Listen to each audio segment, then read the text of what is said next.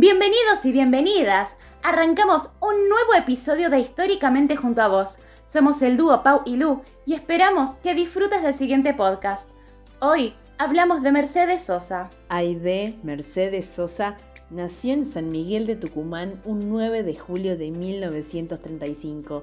La negra, como le decían, fue cantante de música folclórica argentina, considerada la mayor exponente del folclore argentino. Al ser descendiente de inmigrantes y de indígenas, hizo que se la conociera como la negra, por su pelo negro y sus marcados rasgos, pero también es conocida como la voz de América Latina y la voz de los sin voz, por su estilo y sus letras reivindicativas y de denuncia. Fue fundadora del movimiento del nuevo cancionero y una de las exponentes de la nueva canción latinoamericana. Incursionó en otros géneros como el tango, el rock y el pop se definía a sí mismo como cantora, antes que cantante, siendo una distinción fundamental de la nueva canción latinoamericana de la que ella fue una de las iniciadoras.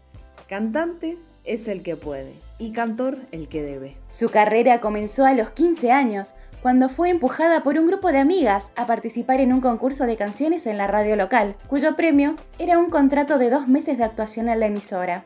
Tomó valor y decidió participar bajo el seudónimo de Gladys Osorio, por miedo a su padre. Su entrega y calidad como cantante la hizo triunfar, y esto solo fue el principio de una gran trayectoria. A lo largo de su vida publicó más de 70 trabajos, entre álbumes de estudio, grabaciones en directo, recopilatorios, y tuvo la oportunidad de realizar colaboraciones musicales con casi un centenar de artistas, abarcando, además del folclore, otros géneros como el tango, el pop y el rock. En 1957 se radicó en Mendoza a raíz de su matrimonio con el músico Oscar Matus, con quien tuvo un hijo, Fabián Matus. Su hijo y Mercedes establecieron una sociedad artística con el poeta y locutor Armando Tejada Gómez, que resultaría de una gran trascendencia artística y cultural. Mendoza se convertiría en uno de los tres lugares entrañables de Mercedes Sosa, junto a Tucumán y Buenos Aires. En su última voluntad, pidió que sus cenizas se esparcieran en estos tres lugares. Mercedes logró innumerables reconocimientos y premios no solo por su arte, sino también por su compromiso con los derechos humanos. Entre ellos, el Grammy Latino a la mejor grabación folclórica en los años 2000, 2003 y 2006, además de ser embajadora de buena voluntad de la UNESCO para Hispanoamérica y el Caribe.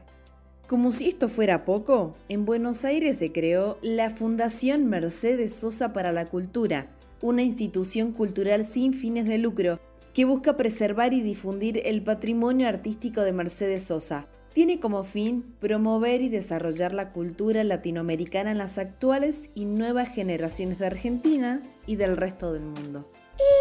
En resumen, con su canto logró un grito colectivo de dignidad que se extendió a su música, logrando por medio de ella dar voz a pueblos indígenas, mujeres, trabajadores y niños.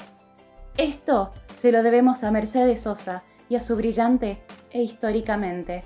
Esto fue todo. Te esperamos en el próximo episodio de Históricamente. Y recordá que desde tu lugar podés marcar la historia.